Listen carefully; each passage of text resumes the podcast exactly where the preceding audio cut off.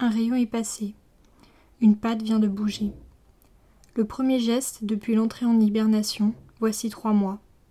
Une autre patte avance lentement, terminée par deux griffes qui s'écartent peu à peu.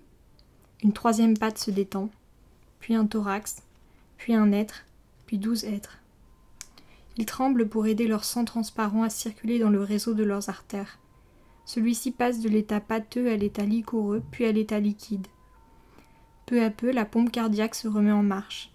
Elle propulse le jus vital jusqu'au bout de leurs membres. Les biomécaniques se réchauffent. Les articulations hyper complexes pivotent. Partout, les rotules avec leurs plaques protectrices jouent à trouver leur point extrême de torsion. Ils se lèvent, leurs corps reprennent souffle, leurs mouvements sont décomposés, dansent au ralenti. Ils se secouent légèrement, s'ébrouent. Leurs pattes avant se réunissent devant leur bouche comme pour prier, mais non, ils mouillent leurs griffes pour se lustrer les antennes. Les douze qui se sont éveillés se frictionnent mutuellement. Puis ils tentent de réveiller leurs voisins. Mais ils ont à peine assez de force pour mouvoir leur propre corps. Ils n'ont pas d'énergie à offrir. Ils renoncent. Alors, ils s'acheminent avec difficulté au milieu des corps statufiés de leurs sœurs. Ils se dirigent vers le grand extérieur. Il faut que leur organisme à sang-froid capte les calories de l'astre du jour. Ils avancent, harassés. Chaque pas est une douleur. Ils ont tellement envie de se recoucher et d'être tranquilles comme des millions de leurs pères. Mais non, ils ont été les premiers réveillés.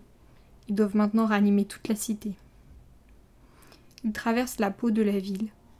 La lumière solaire les aveugle, mais le contact avec l'énergie pure est si réconfortant. Soleil entre dans nos carcasses creuses, remue nos muscles endoloris et unit nos pensées divisées. C'est une vieille aubade fourmi rousse du centième millénaire. Déjà à l'époque, ils avaient envie de chanter dans leur cervelle au moment du premier contact chaud. Une fois dehors, ils se mettent à se laver avec méthode. Ils sécrètent une salive blanche et en enduisent leurs mâchoires et leurs pattes. Ils se brossent. C'est tout un cérémonial immuable. D'abord les yeux, les 1300 petits hublots qui forment chaque œil sphérique sont dépoussiérés, humectés, séchés. Ils opèrent de même pour les antennes, les membres inférieurs, les membres moyens, les membres supérieurs.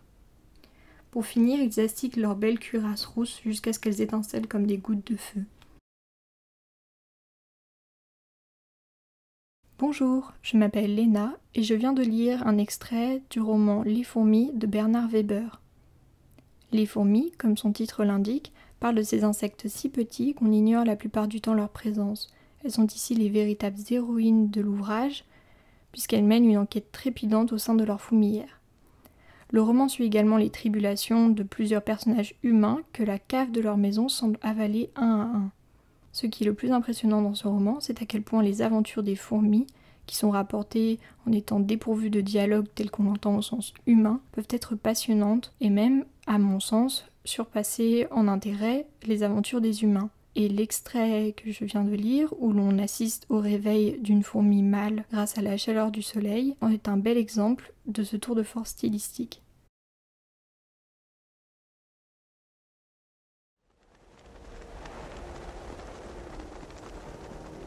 Il vous faudra attendre un peu pour un nouveau numéro de Vendredi ou les livres fantastiques dans lesquels on parlera de poésie. Je vous souhaite un bon mois d'août et vous dis à septembre.